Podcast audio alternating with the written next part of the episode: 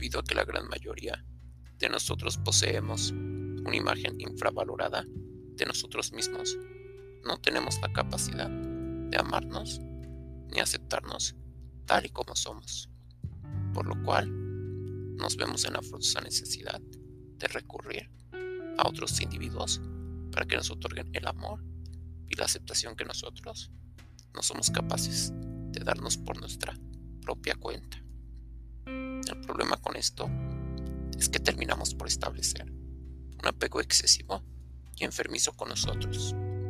Y al final acabamos por creernos que solo a través de ellos seremos capaces de hallar el amor y la aceptación que faltan en nuestras vidas.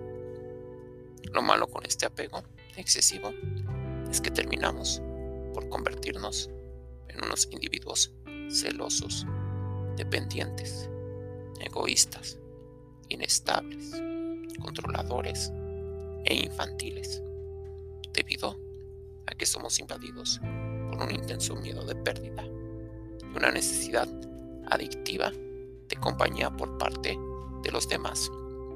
Al final, este comportamiento termina por repeler a todos aquellos que se encuentran a nuestro alrededor, dejándonos completamente solos y sin forma de acceder al amor ni a la aceptación de nadie exterior a nosotros.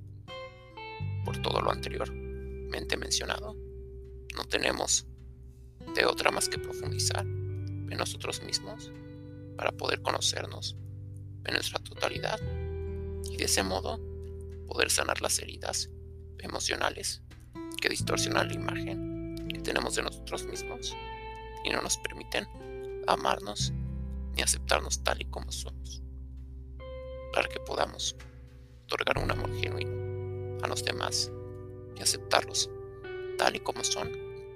Primero debemos ser capaces de hacer exactamente lo mismo con nosotros, para que un amor pueda ser considerado genuino, tiene que estar compuesto por responsabilidad, respeto, cariño y conocimiento, ya sea si estés dirigido hacia otros o hacia nosotros mismos. También debemos tener en cuenta que existen seis tipos de amor, los cuales son el erótico, fraternal, maternal, paternal, hacia nosotros y hacia el Dios espiritual.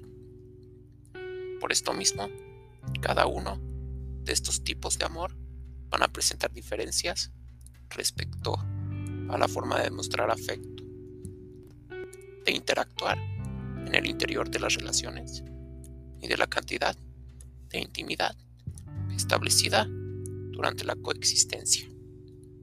Lo que es una verdad innegable que muchos no nos atrevemos a aceptar es que los otros no tienen la obligación de darnos su amor ni atención, debido a que ellos poseen la total libertad de decidir el camino que van a tomar sus vidas.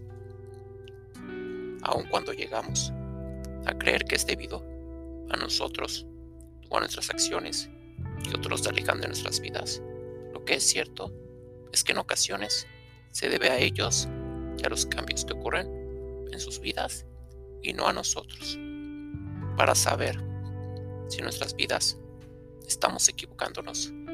Y es por esta razón que los otros están alejando de nosotros. Debemos analizar si los resultados que hemos obtenido en base a nuestras acciones y decisiones son positivos o negativos. Por último, para que se pueda considerar que un amor es genuino y completo, este tiene que ser demostrado, porque eso te otorga felicidad y plenitud, y no como un medio para satisfacer tus necesidades personales. Bueno, eso es todo por este capítulo. Espero se les haya hecho interesante, les sea de ayuda en sus vidas. Hasta el próximo capítulo. Muchas gracias.